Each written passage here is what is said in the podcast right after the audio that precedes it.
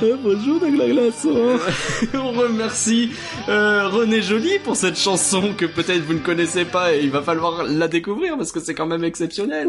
Euh, et bienvenue à tous pour euh, le 21e épisode de Rien que d'y penser. 190 years old? You look great. Push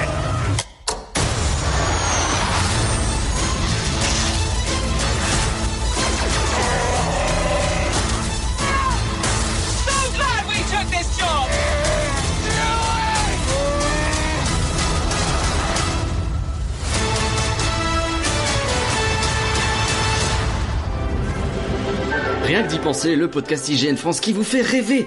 Alors peut-être que vous en avez entendu parler, et peut-être pas d'ailleurs que vous en avez trop entendu parler, c'est un peu le drame de l'histoire, mais il y a Solo qui est sorti euh, dans les salles. Euh, et parce que bah, un film Star Star Wars, ça reste un événement, on a voulu fêter ça en invitant euh, Willem. Bonjour à toi et bienvenue. Bonjour, bonjour à tous. Tu es le créateur du podcast Hyperdrive. Est-ce que euh, tu peux nous présenter un petit peu de quoi il s'agit euh, rapidement? Donner envie aux Oui, gens euh, bah- d'écouter parce que c'est vachement bien, nous on aime beaucoup. Ah, c'est gentil. Hyperdrive, c'est un podcast 100% Star Wars. euh, qui est un petit peu euh, à mi-chemin entre un podcast sur un format assez classique et euh, de la fiction audio en fait. Voilà, on mélange un petit peu les deux, donc on a un podcast qui traite de Star Wars et qui se déroule en même temps dans l'univers de Star Wars dans lequel il se passe plein de choses.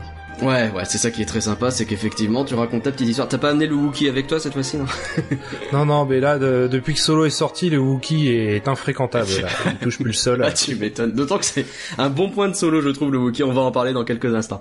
Euh, bah, en tout cas, bon, euh, c'est un podcast. euh, oui, bah, Kay Parkerien et moi, on aime beaucoup hein, Hyperdrive, ça c'est ce que je disais. Euh, donc, on vous encourage vivement à aller l'écouter. On y accède euh, Ah, via les outils de podcast habituels, hein, j'imagine, euh, iTunes, tout ça. Oui, oui, oui, iTunes, Deezer, Stitcher, etc. Très bien. Maintenant qu'on a établi que tu es bien plus pertinent que nous pour parler de Star Wars et de Solo, on va pouvoir parler de tout ça. Bon, ça, je sais pas, mais on va en parler en tout cas.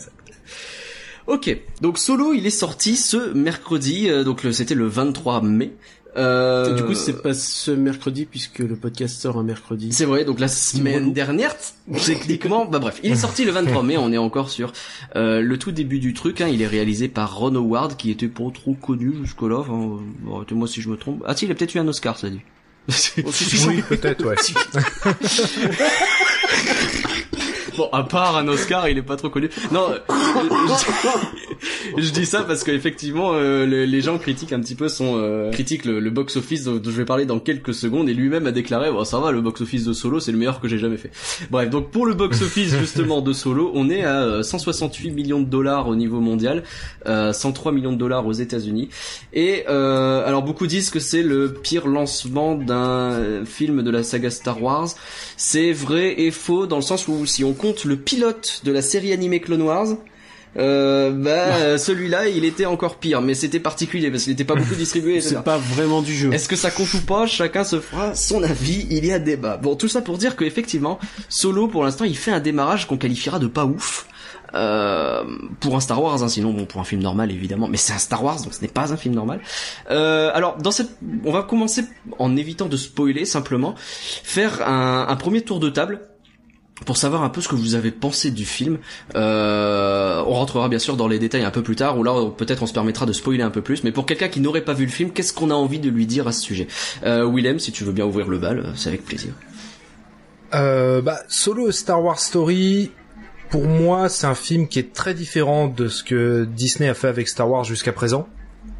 Pour tout un tas de raisons euh, techniques et de production d'une part, mais aussi euh, pour euh, une vraie question de, de traitement du film et, et du personnage. Moi, j'ai bien aimé. J'ai passé un bon moment euh, dans la salle et j'ai aimé justement ce, ce traitement un peu différent. Euh, on n'est pas le sort de la galaxie n'est pas en jeu. On est sur quelque chose de, de beaucoup plus euh, euh, intime Ouais. et euh, c'est assez réfléchissant. Pour moi, c'est peut-être le premier vrai spin-off de Star Wars, euh, dans le sens où quand on prend Rogue One avec un peu de recul, on se rend compte que on termine quand même avec euh, avec des batailles absolument euh, monumentales. Dans le film, on a quand même deux planètes qui sont rasées. C'est vrai. On a toute la flotte de l'Empire qui entre en action, Dark Vador, etc. Mm. Donc l'étoile noire qui tire dans tous les sens. Donc on est sur quelque chose de quand même super épique qui marche un petit peu sur les plates-bandes des Star Wars, des trilogies un petit peu, voilà, des Star Wars un peu plus officielles, trilogiques quoi. Ouais. Et je trouve que Solo est vraiment dans un positionnement de spin-off quoi. Et, et, et ça j'ai bien aimé. Ok. Et par que rien à toi? Euh, donc moi solo j'ai pas grand chose à en dire malheureusement hein. C'est un film qui euh, j'attendais moyennement disons que j'ai toujours beaucoup aimé le personnage de Solo euh, interprété par Harrison Ford mais euh, là pour le coup j'ai pas été ultra convaincu par l'interprétation et euh, par euh, bah, globalement j'ai j'ai eu l'impression en fait de voir un un film là pour expliquer le background de Solo plutôt qu'un film là pour raconter l'histoire de Solo tu vois il y a un côté où tout le long du film, tu vas un peu voir tout ce qui caractérise Solo, comme si c'était un peu toute son histoire. Je sais pas si c'est très clair, mais en gros, t'as Ouais. toutes ces, euh, ces tenues, ces petits objets, tout ça, tu vas les voir dans un seul film qui se déroule sur une période de temps relativement étendue, mais pas tant que ça non plus. Et euh, ça m'a un petit peu gêné. Donc, euh, enfin, après c'est un film, voilà, j'ai j'ai j'ai l'impression qu'il savait pas trop où il voulait aller et euh, j'ai eu du mal à ce niveau-là, mais euh, ok. Ouais, on sait qu'il y a eu des soucis de production hein, euh, sur pas mal euh, de points. Ça a été un peu le, ça a fait un peu, ça a défrayé les chroniques, comme on dit dans le jargon, euh, pff, qui est un peu vieillot maintenant, mais tant pis. Euh, de mon côté, euh, bah, je, suis, assez- je suis un peu entre vous deux en fait, parce que je trouve que le film, il, il parlait effectivement d'un sujet très intéressant. Euh, mais je me suis ennuyé en fait. Et du coup euh, j'ai du mal à me dire alors je, suis d'accord sur le fait que avec William sur le fait que c'est un vrai spin-off pour le coup mais pas forcément dans le bon sens du terme dans le sens où les autres films euh, apportent je sais pas apportent une tension apportent euh, euh, quelque chose que là j'ai absolument pas ressenti en fait. Et peut-être que je suis passé à travers peut-être quelque chose comme ça. Alors que euh, j'ai vu plein de petites choses dans ce film qui selon moi limite il y avait des scènes qui elles-mêmes je me suis dit ok ça ce truc là j'aurais voulu en voir un film de ça. Et euh, et peut-être qu'ils ont mal choisi peut-être qu'ils ont mal choisi euh, quel bout prendre. Peut-être que ils ont fait une tentative pour rentrer un peu dans cette idée de spin-off un peu plus euh, sur du quotidien de Star Wars. C'est vrai que c'est quelque chose qu'on a envie de voir finalement on va voir quelque chose de plus intimiste comme tu dis un peu plus refermé euh, mais est-ce qu'ils l'ont fait de la bonne façon? Je sais pas. On va en débattre en tout cas. Ça, la discussion va être intéressante du coup. Euh, ok, donc là j'annonce très clairement, j'annonce très clairement qu'on va commencer à spoiler. Donc si vous avez pas vu le film ou euh, si euh, vous, euh, enfin vous avez envie encore de vous garder la surprise, je vous suggère d'arrêter le podcast maintenant et de revenir parce que finalement on a plein de choses à dire qui vont être très intéressantes. Là maintenant, pour ceux qui s'en fichent d'être spoilés ou qui ont vu le film, euh, on va se lâcher parce que on va essayer justement de comprendre un peu ce qui s'est passé. Euh, ce que je vous suggère, c'est de commencer peut-être justement par parler de l'histoire, parler du scénario. C'est un peu sur ça déjà que je trouve, j'ai j'ai l'impression qu'il y a débat. Euh, moi, je trouve que je me suis ennuyé. Euh, toi, Willem, pas trop finalement. Tu tu trouves qu'en termes de rythme, ça va? Bah, en termes de rythme, ouais, en termes de, enfin, je me suis pas particulièrement ennuyé en fait Ouais. euh, de devant ce film. Après, euh, bon, j'ai peut-être un côté fanboy à la base, hein, c'est pas impossible. Bon, ça, ça, Mais, euh, ça, on est pas mal dans le genre. Ouais. On a un peu tous. Hein. Euh, après, en fait, euh, en fait, quand je vais voir un Star Wars euh, de, un peu de entre guillemets de l'ère Disney, euh, je sais qu'on n'a plus George Lucas qui est aux commandes, et en Mhm. fait, j'y vais en, en prenant la chose telle qu'elle vient. D'accord. C'est-à-dire, j'ai pas, même sur Solo, j'avais personnage de Han Solo, etc. Je savais que si je me projetais dans l'idée d'avoir un super Han Solo jeune qu'on voit le bois, etc., qui colle à 100% au personnage incarné par Harrison Ford et tout, j'allais être forcément déçu. C'est clair. Euh, et du coup, j'y suis allé euh, vraiment un peu euh, vierge de, euh, enfin, en mettant au maximum tous mes a priori de côté, d'autant plus avec toutes les difficultés de, de production qu'on ont eu lieu et qui sont vraiment vraiment énormes quoi. C'est de l'ordre d'un Justice League quoi. C'est. C'était vraiment calamiteux. Le film Effectivement, faut rappeler que les deux réalisateurs ont, ont été virés en juin 2017, donc les, Ouais. les deux personnes qui avaient fait Lego euh, The Movie et qui ont été remplacées donc par euh, Ron Howard. voilà et qui a repris le tournage moins d'un mois après quoi. Donc euh, Ouais. c'était vraiment fait, euh, enfin ça s'est vraiment fait en, en catastrophe. Et avec des Euh, histoires le de, film- de, je crois, de, de professeur d'acting ou je sais pas quoi, qui est venu aider le le- l'acteur qui joue solo parce qu'il y arrivait pas trop. Enfin, Il y a pas mal de choses comme ça qui sont venues et on s'est dit, ça sent mauvais quoi. Ouais, ouais, et puis au final, le film qui devait coûter dans les 100 millions de dollars en aura coûté 250, Ouais. visiblement d'après les, les rumeurs que j'ai vues un peu, mais ce qu'il classe dans le top 10 des films les plus chers de l'histoire du cinéma. ce qui est quand hein. même pas C'est- mal, ouais. C'est pas rien. Hein. Ouais, ouais, ouais, c'est, c'est, c'est colossal, c'est plus que Star Wars 7. Hein. Hmm. Euh, donc bon, tout ça euh, a fait que euh, c'était un petit peu, je pense que euh, au final il a été monté, remonté, coupé, découpé, recoupé. Ouais. Euh, après en fait, en termes de rythme, je me suis pas particulièrement ennuyé dans le sens où j'ai j'ai bien aimé euh, beaucoup de traitements euh, dans ce film. D'accord.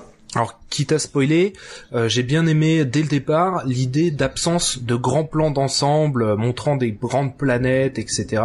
Mais plutôt d'avoir des plans très resserrés où on dit voilà on est sur une planète et puis on a un plan euh, un plan euh, serré avec les protagonistes qui sont dans l'environnement, etc. On passe pas euh, du temps à survoler les planètes, etc. On Ouais. rentre droit dans le vif du Ouais. sujet quoi. Et, euh, et ça je, je trouvais que c'était intéressant. Euh, Lorsqu'Han Solo s'engage dans l'armée aussi, j'ai trouvé qu'il y avait un traitement euh, une touche très première guerre mondiale en fait Oui. euh, dans le conflit où ils ont de la boue jusqu'aux genoux, euh, des armures très lourdes, encombrantes, etc. Mm. Ça aussi j'ai trouvé ça euh, assez novateur pour de la SF parce que rares sont les, les axes première guerre mondiale en général au cinéma et encore moins à la, à- dans, dans de la science-fiction. Et, et Et voilà, c'est quelque chose enfin- qui ils promettaient un petit peu dans Rogue One de faire ça et finalement ils l'ont fait un petit peu mais sans trop y aller non plus un film de guerre quoi vrai truc et c'est le, le- le premier endroit où je me suis dit j'aurais voulu voir un film de ça quoi voir un film Absolument. avec euh, ouais. Solo qui est au milieu de des forces impériales qui essayent d'envahir des trucs et il se rend compte que ce qu'il fait c'est quand même pas ouf euh, peut-être qu'il y avait matière ou même juste ju- juste suivre un groupe de soldats qui sont euh, peut-être des troopers euh, qu'est-ce que c'est que l'académie? On, on te montre pas quoi on passe très vite sur ça Mm. qu'est-ce Mm, que mm, c'est qu'envahir une planète? Qu'est-ce que c'est que des gens qui tentent de résister à quelque chose qui, qui est irrésistible à l'im- la- une invasion de l'empire priori. rouleau compresseur. C'est ça. Et euh, je trouvais ça intéressant et je trouve dommage justement que ce ne soit juste qu'une scène. Et c'est intéressant aussi ce que tu dis sur le- les plans d'ensemble parce que je l'ai noté aussi et je le regrette un petit peu d'une certaine façon dans le sens où pour une fois qu'on va sur Corellia euh, j'avais envie de voir Corellia. Pour une fois que tu vas sur Kessel tu te dis allez montre-nous un peu de... et euh, mais je comprends du coup ton point de vue ouais. Euh, plus resserré Bah, sur le aussi, personnage quoi C'est vrai qu'en plus, ils tapent sur des planètes qui sont, pour les fans, notamment de l'univers étendu de Star Wars, qui Mm. sont euh, archi cultes. Et c'est vrai qu'on a envie d'en voir plus, mais si tu veux, je, à limite, je préfère avoir des plans assez relativement serrés comme ça et laisser mon imagination cavaler, ouais plutôt que d'avoir un peu comme dans Star Wars 7 et Star Wars 8, des grands plans d'ensemble, mais avec des planètes vides. Parce que on n'a pas eu le temps euh, de développer ou, ou, ou pas de, assez de budget euh, alloué aux effets spéciaux pour pouvoir rajouter des éléments, rajouter des villes, etc. Et c'est vrai qu'on est un peu dans l'ère des planètes assez vides c'est vrai euh, notamment pour Star Wars 7 et 8. Et euh, du coup, je préfère, je trouve que c'est malin de faire des, des plans très serrés des planètes et, et de mettre plein de choses derrière, parce qu'il se passe plein de choses dans les arrière-plans du film, par contre. C'est vrai. C'est vrai, et euh, effectivement, ça donne de la vie. Alors, du, euh, ouais, parce que typiquement Corellia, euh, bah, c'est quelques égouts, c'est une autoroute, c'est des choses comme ça, et c'est filmé de manière très proche de l'acteur, quoi. Ouais, en plus, la photographie est super chelou. De toute façon, il est plein de défauts, ce film. hein. Et la photographie, Mmh. là, l'image est archi sombre.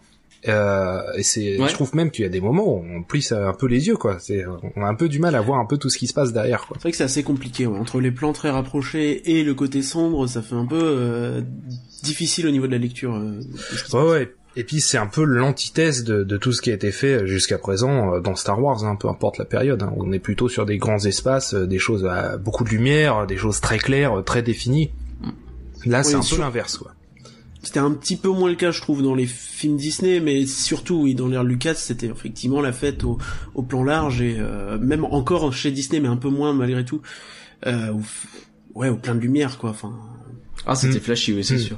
Euh, sur le donc euh, sur le scénario, ce que, ce que je trouve intéressant aussi, c'est le, le- un peu ce le ce que disait Eparcurien et ce que tu disais toi, euh, Willem, euh, sur le fait que le film en révèle effectivement beaucoup sur Han Solo.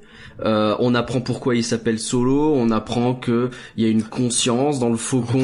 Il y a, mais alors c'est la question que j'ai envie de poser justement. Est-ce qu'on veut savoir ce genre de choses? Est-ce que c'est pas aussi un problème du film de se dire, c'est quelque chose que je vois se revenir pas mal dans les critiques, c'est les gens qui disent mais j'avais pas envie qu'on me casse le mythe de Solo, il s'appelle Han Solo parce qu'un type il a juste tapé ça vite fait sur un clavier quoi.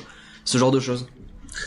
Bah après c'est ça, je pense que c'est un, un, un, un vrai problème d'orientation des, des spin-offs euh, de Star Wars, c'est-à-dire que Rogue One aussi, finalement le spin-off il s'arrête une dizaine de minutes avant le début du, euh, de l'épisode 4 finalement. C'est-à-dire qu'on Mhm. remplit absolument tout euh, et on explique absolument tout. Et, et oui, effectivement, c'est vrai que on aurait pu. euh, moi, je suis content, par exemple, qu'on n'ait pas vu Chewbacca et son arbalète laser. C'est vrai. À ce niveau-là, c'est ça, c'était intéressant. Et c'est vrai que euh, euh, oui, notamment le blaster. Par est, exemple, ouais. pour ceux qui qui sont euh, branchés euh, univers étendu et, et Star Wars à fond, le, le blaster qu'utilise Han Solo, c'est un blaster très particulier que peu de gens utilisent, etc. Et puis au final, dans le film, on lui jette dans la main et puis il le gardera euh, jusqu'à sa mort parce que même dans Star Wars 7, il l'a encore à la ceinture, quoi. Et c'est vrai que parfois, c'est un peu, on jette un peu des symboles très forts comme ça pour euh, pour peut-être pour pour accapa- pour attirer l'attention, etc. Et, et c'est vrai que c'est c'est un peu maladroit parfois, ouais. Ouais, je suis d'accord.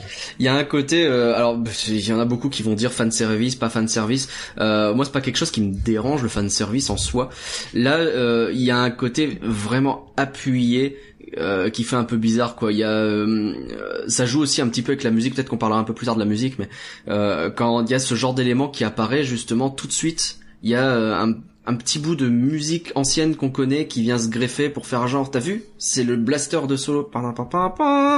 Et c'est tout pas plus.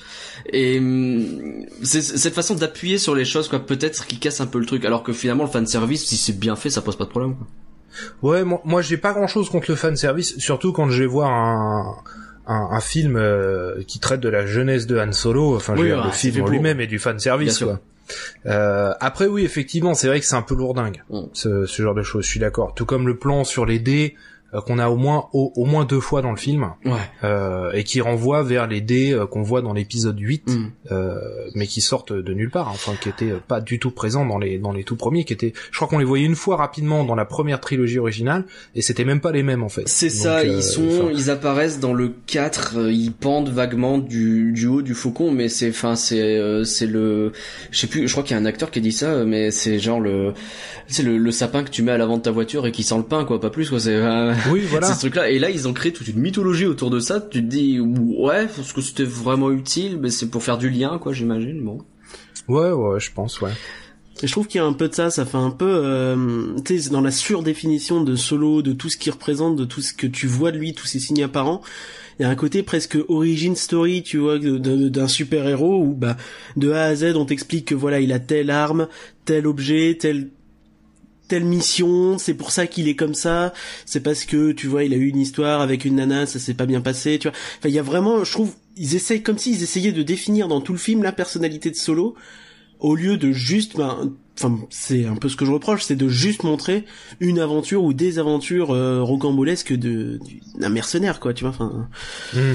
Bah, le côté origin story qu'on peut avoir dans du Marvel, Ouais, c'est ça. peut-être, justement. Ouais. ap- après, je pense que il y a aussi peut-être aussi l'idée de de présenter euh, des éléments qui vont parler à celui qui aime bien Star Wars. Sans être un hardcore fan euh, de la saga et sans euh, les avoir tous vus dix fois. Ouais. Celui qui va voir un Star Wars au cinéma comme ça quand il y en a un qui sort, mais qui se pose peut-être pas plus de questions. Euh, pour lui, il va falloir des symboles forts et puis des éléments peut-être un peu plus, euh, ouais, un peu plus appuyés avec un coup de musique, avec ce genre de choses, de manière à ce qu'il, à ce qu'il puisse faire un lien qui pour nous euh, est euh, peut-être quasiment automatique, quoi. Ouais. Peut-être, hein, parce j'en que sais rien. grossier quoi finalement. ouais. Oui, et du coup, ça force un peu le trait, ouais. ouais, ouais. Comme revenir un peu sur ces dés là qui sont dans le 8, euh, tout le monde s'est demandé un petit peu ce que c'était parce que personne s'en souvenait objectivement. Et six mois après, tu les vois partout et tu fais ah bah bah oui, bah, bien sûr. c'est ça. J'avais tout compris, C'est ça, tu vois. ça. je- Ce moment que j'ai bien aimé pour le coup, c'est le, c'est plutôt à la fin où il joue un petit peu avec le Han shot first, euh, la fameuse histoire de Ouais. qui tue Grido en premier et ça a été coupé par Lucas qui finalement fait en sorte que Mm. Grido coupe en- euh, tire en premier. Et là, euh, il y a une scène où véritablement il tire en premier, mais même au milieu de la phrase du gars, quoi, au milieu de la phrase de Beckett, hein, puisque Ouais. il le tue à ce moment-là. Et ça, pour le coup, je trouve que c'était un bel hommage. C'est un bel hommage et puis même c'est c'est très fort. Moi, je trouve que ça en Ouais. dit ça en dit plus sur Solo que tout le reste du film, en fait. C'est ça, je suis assez d'accord. C'est-à-dire que ça y est, il est dans la contrebande, c'est un hors-la-loi, euh, c'est il, il, sur, il est prêt à survivre dans, dans, dans la galaxie euh, de mafia euh, et, et de trafic, quoi. Si on parle un petit peu de l'univers étendu, on, l'évoque nécessairement quand on parle, je trouve, d'un d'un spin-off, parce que c'est un peu l'idée d'amener de l'univers étendu au cinéma, je trouve. On pourra peut-être en discuter. Mais euh, le retour de Dark Maul dans un film au cinéma, ça pour le coup, ça m'a scotché parce que je m'y attendais véritablement pas de revoir Dark Maul, alors que on l'a revu euh, dans euh, Star Wars euh, Clone Wars, la série animée, et dans Rebels également. Mm. Là, je sais pas. Comment vous l'avez Tout le monde n'a pas vu ces séries. Tout le monde n'a pas vu ces séries animées. Je les ai pas vues. Et j'avoue que euh, bon, je suis un peu tombé de ma de mon fauteuil, tu vois, ce qui était pas classe. Bah dans un cinéma, c'est pas cool. Euh, ça m'a pas fait plaisir, tu vois. Non. Et globalement, tout le monde autour de moi dans la salle, euh, beaucoup de gens, je les ai entendus, c'est ce qu'il a fait. Mais mais comment ça Il a été coupé en deux? Mais c'est quoi ce délire, quoi? Enfin, vraiment Disney, ils font tout pour le merchandising et, et ainsi de suite. Tu vois et effectivement, enfin, sur le coup, je me suis dit oui, c'est vrai que peut-être qu'il revient dans Clone Wars, ça m'est revenu, tu sais mais euh... enfin j'étais un peu dans le même état d'esprit du vraiment ouais. Surtout qu'il vient à la fin du film, au moment où tu dis ouais, donc c'est pour préparer des autres films a priori. Ah oui, clairement, il y a un côté cliffhanger, ça c'est clair. Qu'est-ce que t'en as pensé toi, William, du retour de Maul comme ça dans ce dans l'univers cinématographique Star Wars finalement? Bah moi j'ai à la base euh, moi j'adore Dark Maul, je trouve que c'est un des c'est un des méchants les plus badass euh, qui est qui a été fait euh, dans le cadre de Star Wars et ça a été toujours un grand drame pour moi qu'il n'ait pas été plus exploité que ça enfin pas plus que dans l'espace d'un film. après je sais que non, si on suit un petit peu les directives de Lucasfilm époque Disney, euh, bah en fait, il fait pas partie de l'univers étendu, euh, ce Dark Maul euh, survivant, puisqu'il est dans Clone Wars, il est dans Rebels, qui sont, qui font partie du canon officiel Star Wars post post 2012, je crois. Donc, mhm. final, on est toujours dans, c'est c'est de, c'est du, du, canon officiel qui revient. C'était déjà canon, il était déjà canon, il était déjà officiel, pas de l'univers étendu, un vrai officiel entre guillemets. Lui, il a pas été gêné par le rachat de Disney qui a un peu changé la donne à ce niveau-là lui il était là quoi. Voilà, c'est ça. Donc c'est pas de l'univers étendu finalement. Par contre, c'est vrai qu'on passe du support euh, télévision et, il revient, il revient euh, au cinéma. Euh, alors, moi, ce que j'ai trouvé cool, c'est qu'ils ont gardé l'acteur. Oui. Euh, que on voit, il, il, a à peu près 50 ans euh, dans la timeline Star Wars à ce moment-là, euh, et euh, il, il, a vieilli, il est, euh, il est, il est un peu plus rincé, etc. J'ai trouvé ça intéressant. ça m'amusait de voir qu'en une scène, il dit trois fois plus de texte que dans l'intégralité de la menace fantôme. C'est vrai, c'est tellement vrai. Tout à fait. J'ai eu la même remarque. Après, je sais pas. en fait, je, je sais pas où ils veulent en venir je enfin je je sais pas où ils veulent en venir d'autant plus que bon on va peut-être pas spoiler euh, l'intégralité de Clone Wars et de Star Wars Rebels donc je, vais rien dire de plus. Mais euh, euh, mais finalement il, arrive dans une période effectivement qui est euh, creuse. C'est-à-dire on ne sait pas ce que devient ce mm. Dark Maul à, ce moment-là. Par contre on sait ce qui devient après quoi. Ouais. Et pas beaucoup plus tard finalement. Oui c'est vrai. Donc du coup c'est un cliffhanger un peu bizarre finalement Ouais, enfin je pense qu'il y avait énormément d'autres personnages euh, qui lui été intéressant euh, de mettre à, cet, à cet endroit-là. Euh, je pense que si t'avais mis Boba Fett, euh, le hmm. public aurait littéralement pété un plomb quoi. Là, ça aurait peut-être été plus intéressant. effectivement. Ouais, ouais, ouais. Je pense que les gens auraient été euh, super hypés par l'idée. Là, Dark Maul, euh, je, ouais, je, comprends pas. Même si euh, le simple fait d'être, enfin, moi aussi, je suis tombé de ma chaise, quoi. je, m'attendais pas du tout au retour de ce personnage-là. Mhm. Et mais bon, ouais, effectivement, mystère. Où est-ce qu'ils veulent aller je, je ne sais pas. Et puis sur cette, son apparition, il y a une grosse, un truc qui est très systématique du film et de ce qu'on a déjà dit, qui m'a fait beaucoup rire, c'est la façon qu'il a de, à la fin de son message à Kira, donc, où tu le vois ouvrir son sabre dans les deux sens et faire ah regardez c'est bien moi. Ce n'est pas un de mes cousins tu vois. bien appuyé euh, ouais ouais. C'est vrai. Toujours la patte un peu lourdingue euh, quoi. Ouais. un petit peu. Ouais c'est ça. Avec la référence à Datomir qui va bien là c'est pour le coup ceux qui ont vu la série qui vont plus comprendre mais euh, parce que c'est de là d'où il vient plus ou moins hein, je laisse les gens découvrir. C'est un passage intéressant de Clone Wars d'ailleurs euh, je trouve qui était pas toujours très intéressant. Clone Wars et Rebels ils ont eu du bon et du moins bon pas faire le débat forcément sur ça, mais là pour le coup, l'histoire de Dark Maul autour de Datomir, autour de euh, Savage, je crois, euh, tout ça c'est intéressant, mm. donc euh, j'invite les gens à les regarder quand même pour se faire une idée.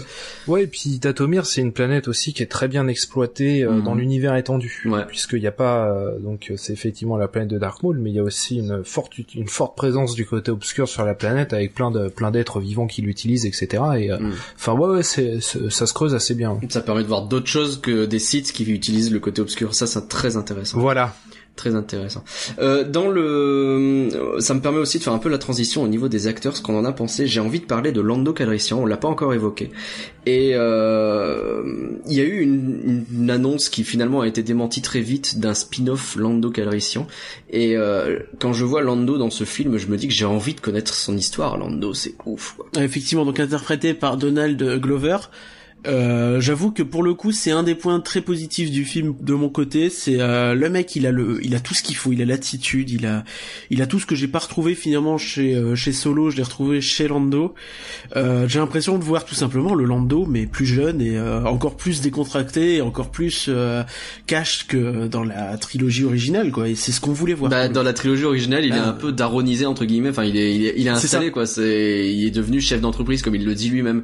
Et, et justement c'est un peu cette transition entre les deux que, j'adorerais voir. Je sais pas toi ce que t'en penses, euh, William? Bah moi ouais j'ai trouvé que Donald Glover ça ça fonctionnait très bien. Après le rôle de Lando Calrissian il est à la fois à mon avis plus simple à appréhender mm-hmm. et euh, parce que euh, enfin c'est un personnage qui est peut-être un petit peu plus caricatural que ne l'est Han Solo mm. et puis c'est surtout un personnage moins culte oui, bien sûr. Ce qui fait que je pense qu'à la base, on attendait moins de, de lui que qu'on attendait de, de Hayden euh, en, en Han Solo. Après, ouais, moi j'ai bien aimé, ouais, ouais, tout à fait. Hein, Lando Calrissian, ça, ça fonctionne très bien. Euh, J'aime bien, euh, j'ai beaucoup aimé le moment où il s'est barré en abandonnant les autres à la fin. Ça, j'ai trouvé ça aussi assez représentatif euh, du personnage de de, de contrebandier, quoi. Et, euh, et oui, oui, cette idée euh, de quelqu'un de... Après, euh, au début, il se présente déjà comme quelqu'un de légendaire, finalement alors mhm. qu'il est assez jeune. Ouais. Et il y a tout un laïus sur tout ce que t'entends sur moi. J'ai entendu des trucs sur toi, tout, tout ce que t'entends sur moi est vrai, etc. Alors que finalement, enfin, je sais plus quel âge a, l'acteur, mais euh, enfin, on est sur un, un Nando Calrissian encore assez jeune, quoi. Je pense pas qu'il est, enfin, visiblement, il a déjà forgé sa légende, etc. Quoi. Ah, il doit pas être bien plus vieux que Solo, quoi. Enfin, peu de chance. Ouais, ouais c'est à peu près le, il va être un petit peu plus vieux, mais pas beaucoup. Euh, ouais, mais on sent en fait que c'est aussi pas mal un, un charlatan, quoi. C'est-à-dire que, est-ce que ces histoires sont véritablement vraies, on sait pas trop quoi. Ah bah ouais, oui, c'est toujours c'est certain, ouais. ouais. Après, un spin-off sur Lando, enfin, je pense qu'il y a beaucoup de choses à explorer dans Star Wars et ça me, bon, j'irai le voir évidemment, hein, mais euh, euh, après repartir sur un spin-off issu d'un personnage qui a bien fonctionné dans le spin-off précédent, ça me donnera quand même un peu l'impression de tourner en rond, quoi. Oui, je comprends. Oui, non, alors c'est pas ce que je demande tout de suite, ça très clairement, parce que je pense de toute façon que ce serait une très mauvaise idée de partir sur ça. On sait que euh, l'acteur qui joue Han Solo, dont j'oublie le nom, euh, a signé pour trois autres films, deux autres films, j'ai oublié. Deux, autres films. Aiden Ehrenreich, donc je le dirai pas, pas une deuxième fois. C'est noté. Euh, donc on imagine que ça peut être soit des apparitions, soit autre chose, peut-être même rien du tout, parce qu'il a signé, ça veut pas dire qu'il sera utilisé pour autant, on verra. Euh, au niveau des actes... vu la semi-déception du film au box-office, effectivement, mm. on s'est pas dit que les plans soient pas finalement annulés, ou selon la réception aussi, quoi. Enfin, il y a énormément de projets, on en parlera après, mais... Au niveau des acteurs, donc, euh, on a parlé de Lando. Euh, les autres qui ressortent du lot, si vous en avez d'autres, je trouve que Chewbacca, il est parfait. Mais enfin, c'est Chewbacca, quoi. Il est là pour ça, quoi. ah ouais, ouais, il est, ouais, parfait, ouais. Ben, je trouve que c'est le premier Star Wars de l'ère Disney qui exploite correctement le personnage de Chewbacca. Ouais. Parce dans le 7 et le 8, il fait rien de précis. Non. Euh, dans le 8, il fait même rien du tout. Il, fait rien, il, surveille le, le, faucon. Il surveille le faucon et tout ce qu'il fait, quoi. voilà, et les porcs. scène effacée et il défonce une porte. Luke, mais, euh... Ouais, il y a, il y a un peu ça, ouais, effectivement. je crois. Et, là, on retrouve en plus euh, toute la, c'est bon, les Wookiees, ils ont depuis euh, Star Wars épisode 4, ils ont euh, dans les films toujours une réputation de d'aliens badass, dangereux, dont il faut se méfier, etc. Et finalement, là enfin, on a vu de quoi était capable un, Wookiee. Depuis la Revanche des Sith, on n'avait pas vu un, un Wookiee faire quelque chose de, de de précis ou de, puissant ou de, de, qui apporte qui apporte quelque chose à l'intrigue etc et là il est vraiment euh, moi j'ai adoré euh, la scène qui introduit le personnage de Chewbacca Euh, toujours dans cette dynamique en plus un peu là presque un peu guerre du Vietnam quoi c'est euh, Mhm. où il balance un solo euh, dans une trappe euh, pleine de boue euh, dans le noir etc avec les deux gars qui commentent au dessus enfin j'ai j'ai trouvé ça euh, vraiment vraiment génial quoi Mm. Le tout dans une dans un univers justement un peu de espion contre espion, je vous rejoins, finalement je suis trahi, etc. Toute cette partie vraiment j'ai beaucoup aimé effectivement c'est Mm. j'ai vraiment j'aurais beaucoup aimé qu'il développe au encore plus autour de ça quoi. Mais ouais ouais on est d'accord sur ça. Euh, L'autre acteur acteur entre guillemets que j'ai beaucoup aimé c'est terrible mais c'est euh, TL3 donc euh, TL3 le, le droïde. Le droïde, euh, beaucoup commencé à dire social justice warrior, qui a ses droits et qui veut Ouais. revendiquer des choses parce que vivent les droïdes, etc. Je trouvais ça intéressant comme personnage. Alors, c'est c'est un peu dommage entre guillemets que les, les, les, seuls acteurs que je retienne ce soit Lando, le droïde et le Wookie pour le coup parce que ça ça en dit pas mal. Alors peut-être que je suis trop dur, je ne sais pas. Mais Je suis assez d'accord, hein, j'avais beaucoup aimé le, le droïde aussi, je trouve qu'il apporte une dynamique un peu différente et pour le coup, comme c'est un nouveau personnage, ils peuvent se permettre un peu plus facilement de le, de le débrider et d'aller dans tous les sens avec euh, comme ils veulent.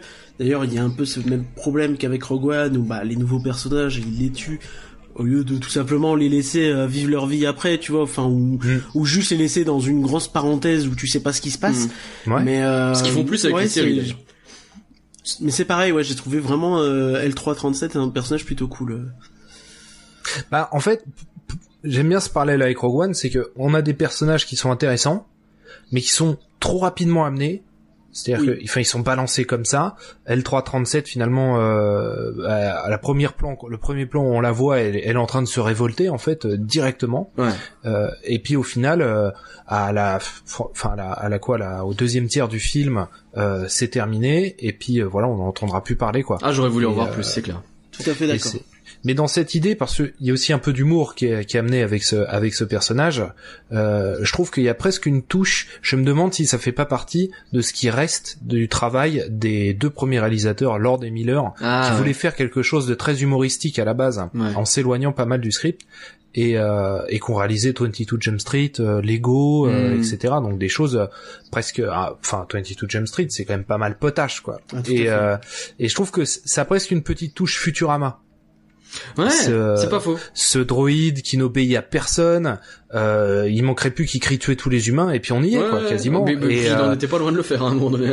oui, ouais, ouais, tout à fait. Et euh, et et il y a ce côté d'humour, euh, du humour un peu à la Futurama euh, qu'on retrouve sur aussi une ou deux scènes où euh, l'attaque du train où Han Solo il fait un saut de deux pauvres mètres, il hurle comme s'il allait y rester, puis il se relève, c'est bon, j'ai rien. Ça Oui, aussi c'est un côté un peu un peu Futurama, un peu à la Fry quoi. Et euh, je trouve que c'est peut-être des des dernières traces du, du travail de Lord et Miller sur euh, sur euh, Solo et peut-être que c'était quelque chose euh, vers lequel il voulait amener l'intégralité du film, ce qui a poussé euh, Lucasfilm à réagir. Quoi. Ouais. Qu'est-ce qu'on pense de Kira, par exemple? Donc, qui est joué par euh, Emilia Clarke. Emilia Clarke, hein, qu'on connaît dans Game of Thrones notamment. Bah, moi personnellement, Kira, là, c'est le personnage où là, pour le coup, même euh, Woody Harrelson, j'ai trouvé que ça fonctionnait bien, qu'il était sobre et que et qu'au final, ça lui allait pas si mal. Euh, autant Kira, j'ai trouvé que l'actrice et le personnage euh, collaient pas ensemble en fait.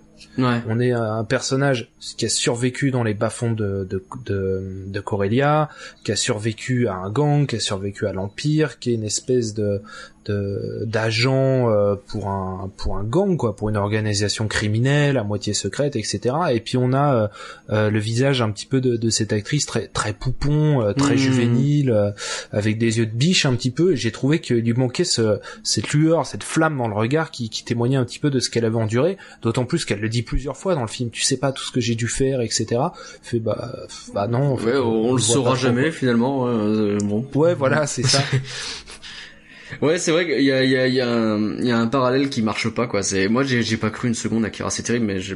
Oui, c'est ça. En fait, ça, ma- ça marche pas dès le départ, et jusqu'à la fin, ça marche pas. Et même quand elle, elle est face à, à Dark Maul et qu'elle est en train de le tchatcher, tu te dis, mais attends, c'est. Enfin, je trouve ouais, effectivement, que ça colle pas, quoi. Mm. mais du coup tu t'en fiches de ce qui lui arrive quoi. ça.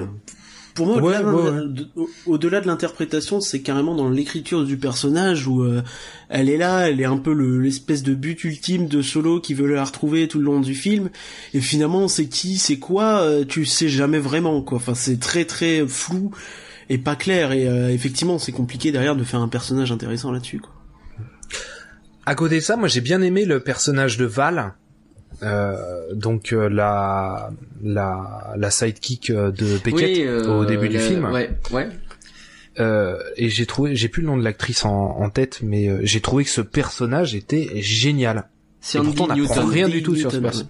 Ouais, mais elle est, elle est vraiment. J'ai trouvé qu'elle était très bien. Ouais, c'est vrai. Euh, j'ai trouvé qu'elle jouait super bien. J'ai trouvé son final su à la fois très sobre et, et très impactant. Quoi. Ouais, j'ai trouvé que cette bien, scène elle fonctionnait vachement bien. Ouais, je suis d'accord. Et pourtant, on en sait, on, alors là, pour le coup, on sait absolument rien du personnage.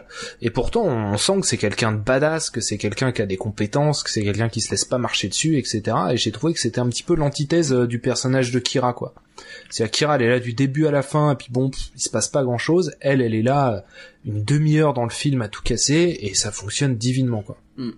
Ouais, et, mais effectivement, j'ai été injuste avec parce que c'est vrai que limite je l'avais oublié alors que ben, ben, elle disparaît trop vite en fait. Encore une fois, ce film a une tendance à faire disparaître les personnages qu'on aime bien, qui est assez frustrante finalement. euh, mais ouais, c'est dommage quoi. Alors qu'à côté Beckett, j'ai eu du mal quoi. Euh, donc euh, Woody Harrelson, euh, il est pas mal. Il, tu sens qu'il y a des moments où euh, quand il explique à Han Solo que la vie c'est pas ça, va falloir qu'il apprenne, etc. et il, il tente d'asséner des, il essaye de faire un, un, Obi- un Obi-Wan à la Alec Guinness. Mais ça tombe un peu à plat, je trouve. Il y a des moments où il a une fulgurance, mais pas plus, quoi. Là, j'ai bien aimé la scène finale, moi, quand même. Ouais, la scène finale, sur la scène finale, il est bien. Sur la scène finale, mais globalement, la scène finale, je l'ai bien aimé, c'est vrai. Le, tout ce que, ça, ça touche à plein de choses en même temps, en fait, et ça marche pas trop mal. Ouais. Ouais, ouais. Bon, sur les acteurs, on est pas mal. Le méchant, dont j'ai été jusqu'à oublier le nom. Ah oui, euh, En- Enfys Nest. Euh, bon. Ouais. Ah bah, le, méchant, il aura jamais la trempe euh, d'un Jabba quoi. Ah ben, pff, je crois qu'il aura pas la trempe de grand chose hein, en règle générale. Non, que, non, euh, non. Ça, ça marche pas quoi. Il essaye de, de cabotiner un peu, de- d'en faire des tonnes, mais non, il, ça prend pas quoi. Il essaye de faire le, le grandiloquent en mode je vais te lâcher de la punchline alors que je suis caché derrière un canapé, mais pff, bah non, parce qu'à la fin t'es caché derrière un canapé et t'as des petits sailles dans les mains quoi. C'est arrête, ça marche pas quoi. Ouais, il est, il est trop vite emballé aussi. Mm. Je pense que c'est tout à fait le genre de personnage auquel il manque une scène où on le voit vraiment faire le gros salopard, euh, je sais pas moi, en s'en prenant à quelqu'un euh, qui doit de l'argent ou Mm. n'importe quoi, pour montrer euh, quel salopard c'est. Mm. Parce que finalement, enfin là, on voit juste un mec dans son canapé. bon, c'est toujours dans ce- cette idée de film de gangster et de mafia, etc. Mm, mais c'est ça. Ouais, ouais, c'est c'est trop vite emballé. Mais je pense qu'au final, c'est euh, ce film a été réalisé trop vite. Et euh, parce qu'il y a des vraies fulgurances, il y a vraiment des moments où euh, parce qu'on a très peu parlé des poursuites en vaisseau et tout, mais il y a des choses aussi là qui fonctionnent super bien. Ah, le raid de Kessel, euh, il est très bien et euh, c'est même Ouais. dommage parce que c'est le- c'est presque le moment où tu te dis ok là je suis dans Star Wars et Ouais. on aurait voulu en voir un peu plus quoi. Ouais, puis je trouve que c'est le moment où Alden Ehrenreich, quand il y a euh, il y a Chewbacca qui s'assoit à côté de lui, ok c'est parti, bim, là ça part, Ouais. et là on se dit ça y est, ok non, en fait. Euh, pour moi, c'est là que je me suis dit non, si là, ça va en solo, il est, il est pas si mal en Han Solo finalement. Ouais sur ça il est bon. et, ouais. et là, ça fonctionne bien, ça fonctionne très Mm, bien. mm, ouais. mm. Et euh, on, on peut peut-être parler, évoquer la musique du coup, à ce- parce que je trouve que ça colle bien avec ce moment-là. Euh, la musique qui globalement je l'ai trouvée assez absente et elle a justement ces moments où elle revient justement dans euh, le raid de Kessel où on revient à des anciens thèmes qu'on mixe un peu entre eux et où là pour le coup ça marche très très bien et le reste du temps j'ai trouvé qu'elle était un peu effacée. T'es pas d'accord tu dis? Non, je suis pas d'accord. Je trouve qu'il y a pas mal de, de chansons qui sont revenues, enfin de, de, de musiques qui sont assez fortes dans le mixage et euh, qui sont pour le coup assez marquantes et assez différentes. Euh, Ça m'a, je trouve ça presque plus marquant au fond que il manque peut-être un thème euh, principal qui revient comme euh, Hope de dans Rogue One avec euh, la BO de Giacchino. Mais là, euh, John Powell, il y a quand même pas mal de musiques sympathiques. euh, qui sont là et qui vraiment accompagnent tout le long, qui sont vraiment différentes, je trouve, de ce qu'on a d'habitude euh, avec John Williams et euh, Ah c'est différent. oui, ça, moi, ça, vrai. vraiment trouvé ça très positif pour le coup et très presque plus dans le dans l'actionneur finalement au niveau de la musique, tu vois. Enfin, c'est peut-être moi, hein, mais euh, Mmh. Willem, est-ce que tu peux Non, nous moi mettre je suis, assez, d'accord je suis assez d'accord. Hein.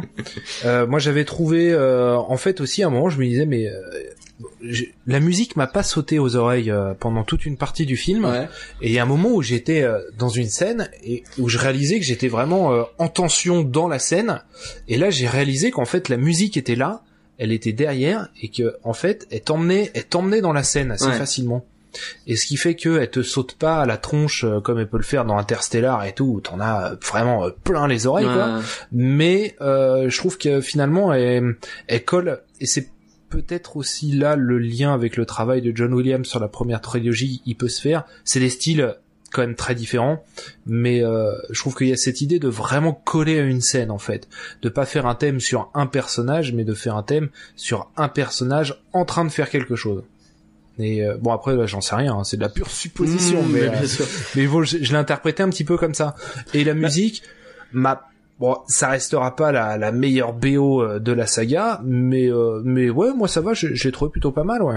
Ok. à lire un petit peu le titre des pistes de, de la BO, c'est c'est vraiment ça, c'est presque des descriptions de scènes finalement, à part la toute première qui est euh, Les aventures de Anne, est composée par Williams directement, mais sinon tout le reste, ça fait vraiment presque description de, de, de la scène, quoi. Donc euh, effectivement, ça renforce un petit peu cette idée de, de, de musique qui accompagne le film plus que de thèmes euh, vraiment marqués sur des personnages ou des, des éléments. Ouais, c'est, ça veut, ça se veut pas grandiloquent, quoi. C'est ça. Ouais, puis quand on voit le temps qu'il a dû avoir pour composer et enregistrer la musique, Ouais. parce que déjà John Williams, il avait que trois mois pour enregistrer euh, sur les épisodes 7 et 8, là où il en avait plus de 6 pour les pour les précédents les précédentes trilogies. Mhm. Là, à mon avis, pour Solo, ça a dû sacrément pulser, euh, vu comment le scénario a été retouché derrière, etc. Mm. Euh, Ça, ouais, je pense que je pense qu'il y a une vraie performance de sa part en termes de délai. Ouais, c'est pas faux. Après, la BO est pas si longue, elle fait 1h17 et il y a pas mal de, de thèmes de John Williams dans le lot, euh, du moins des bouts ou euh, donc ce fameux thème complet de 3 minutes 50. Euh, donc euh, ouais, peut-être que effectivement euh, il a peut-être peu plus simple, du coup. pu, euh, La question que j'ai envie de poser, c'est pourquoi que les gens ils vont pas le voir le Star Wars? Parce que c'est un on le disait tout à l'heure, hein, le box-office, euh, c'est euh, au moins l'un des plus mauvais, peut-être le plus mauvais, ça dépend si on compte le film d'animation ou pas. Euh, mais pourquoi alors, euh, alors, Globalement, le sentiment que les gens ont, c'est qu'ils ont pas envie, tout simplement, et que on sent presque que Disney, bah, ils y croyaient pas à ce film, quoi. Alors mon avis c'est ça, hein, c'est très clair, tu sais, ce genre de film, t'as des euh, énormément de, de contrôles en amont, des, des tests euh, pour voir euh, comment réagit le public à telle ou telle scène. Et clairement ils ont fait les tests, ils ont vu ouais bon ok c'est ça doit bien marcher mais pas foufou. On voit qu'il y a eu beaucoup de bruit sur le fait que ça a changé de réalisateur, que ça a changé de machin. Donc à mon avis, ils se sont dit bon, on va la jouer, on va faire de la promo parce que quand même c'est un film Star Wars, faut pas déconner, mais on va y aller beaucoup beaucoup moins fort que d'habitude.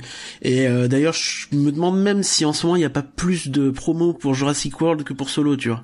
Euh, oui, c'est vrai qu'on en voit partout. Et même Deadpool, finalement, il est presque compressé entre Deadpool et Jurassic World, alors Ah, que ouais. ça aurait presque dû être l'inverse euh, historiquement, tu vois. Oui, bien sûr. Après, je pense qu'il y a aussi le fait que euh, bah, il y a un Star Wars qui est sorti il y a 5 mois, Aussi, aussi, bien sûr. sur lequel il y a eu un battage incroyable. Il y a eu une campagne de com monstrueuse. euh, il y a eu des réactions critiques et fans euh, ultra divisées euh, où tout le monde s'est un peu entre déchiré euh, sur euh, les qualités et les défauts de ce film. Euh, je pense qu'aussi il y a eu un, ouais, un sacré gros battage il y a cinq mois seulement. Et malgré toutes les difficultés qu'ils ont eues euh, il y a moins d'un an, hein, avec le changement de réalisateur, etc., ils ont refusé de décaler la, la sortie à, à la fin de l'année là. Alors qu'en plus, mai, c'est un mois qui est, su- enfin historiquement, qui est euh, super chargé en blockbuster, quoi. Mm, bien Puis, sûr. Moi, euh, de plein dans la saison, là. hein. Avril, juillet, euh, généralement, c'est là où tout sort, quoi. Ouais, et puis on a eu aussi Avengers Infinity War euh, qui est sorti euh, il y a pas si longtemps que ça. Et pour revenir Euh, sur l'overdose de Star Wars, t'as même le, les Blu-ray de Star Wars Last Jedi qui sont sortis le mois dernier, quoi. Donc, euh, Oui, finalement, on était encore dans Last Jedi qu'il y a déjà un nouveau film, quoi. voilà, c'est ça. Et puis je pense que euh, ouais, et puis il y a eu euh, il y a eu euh, le dernier Avengers qui est sorti il y a pas longtemps, euh, qui a qui a fonctionné. euh, euh, Enfin, c'est historique quoi. Oui, à quel oui. point il a bien marché. C'est un énorme carton, Euh, ouais, c'est clair. Tout le monde est allé le voir, tout le monde a pris sa dose 2h40 de Sauvons l'univers et, d'explosion.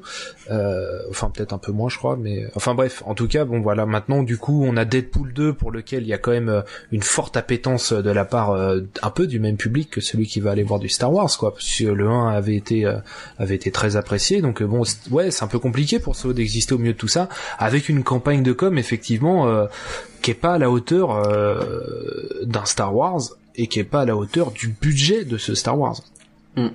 Puisqu'on a 250 millions de dollars de, de budget pour ce film, euh, je pense pas que proportionnellement la campagne de com soit soit soit d'une d'une très grande taille. Finalement, il a pas fait beaucoup de bruit. On l'a pas bah, vu. se demander euh, s'ils ont même pas essayé de recouper un petit peu ce budget en diminuant la campagne de com euh, et en Ouais. faisant moins cher, histoire de justement se rattraper Ouais. un petit peu et pas trop trop miser sur ce film. Parce que 250 millions, enfin c'est clairement une anomalie à l'image de ce qu'on voit dans le film. Il n'y a pas de scène aussi ahurissantes que dans on le les voit pas hein, les enfin, tu vois, 250 millions, c'est c'est sûr. pas possible. quoi. T'as Oh, l'impression c'est qu'ils a 100, 100 millions et encore je suis très gentil. Hein. Mais c'est qu'ils ont tourné deux films en fait. C'est pour ça. ça. que ça coûte autant. Et euh, après ouais, mais c'est des décisions de producteurs qui ont été prises. Après à la tête de Star Wars aujourd'hui, on a Kathleen Kennedy qui est productrice. C'est son métier à la base. Hein. Ouais. Elle produit des films et elle a eu une décision de producteur euh, qui fait que euh, non bah là on arrête les frais maintenant. Oui, c'est exactement ça qu'on dire euh, C'est-à-dire on va mettre le paquet dans la promo pour essayer de faire exister ce film parce qu'il nous a coûté cher. Non, Non. on coupe là et puis Elle, on- elle s'est aperçue et c'est aussi un peu le côté, je pense, c'est aussi pour ça qu'ils ont pas retardé. À un moment donné, tu regardes, tu fais, ok, foutu pour foutu, on le termine, on le peaufine à peu près, on sort le truc, on fait un petit peu de promo, on va à Cannes parce que c'est classe et puis on n'en parle plus quoi. Puis après, c'est pas évident non plus de repousser le film, euh, comme tu dis. Enfin, euh, je pense que Lucasfilm, il, quand ils planifient un peu leur film, ils doivent se référer un peu à Disney. Et enfin, Disney en fin d'année, c'est aussi n'importe quoi. Il y a 18 films qui sortent. Euh, je me demande aussi si t'as pas cette idée du bon, si le film il marche pas, au pire, euh, dans un an et demi, les gens auront oublié quand Star Wars 9 sortira et iront le voir, même si Solo était pas terrible. Tu vois, enfin, selon euh, peut-être une façon un peu de se dire bon, il sort, tant pis. De toute façon, on a dépensé trop d'argent dessus et puis voilà quoi. Oui, et puis peut-être oui, une peur euh, d'une overdose de Star Wars qui dit, euh, voilà, dans un an et demi, il y en aura un, ça laisse un peu plus de temps pour reprendre son, euh, son air, quoi. Euh, après, euh, les trois précédents Star Wars ont tous, devaient tous sortir en mai, et ont tous été repoussés à décembre. C'est vrai. Tous les trois. C'est vrai. Donc euh, peut-être qu'ils avaient pas envie de le faire une quatrième. À un moment donné, ouais. Peut-être. Voilà, à un moment on en a marre. Euh, le- sur le, le- ce qui revient beaucoup là sur le l'overdose de Star Wars, on va faire le point sur tous les projets euh, qui sont prévus là déjà pour euh, bien se rendre compte du truc.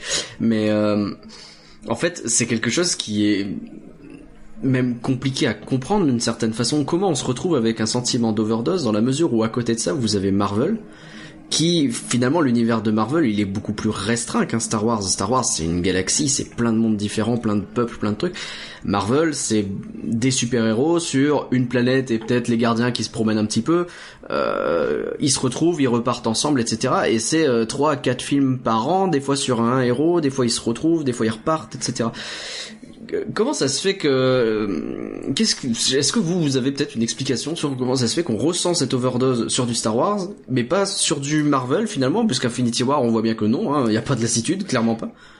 Bah, je pense que sur Marvel, c'est très différent dans le sens où chaque film est presque un genre différent euh, dans sa conception, dans sa promo et euh, de A à Z finalement.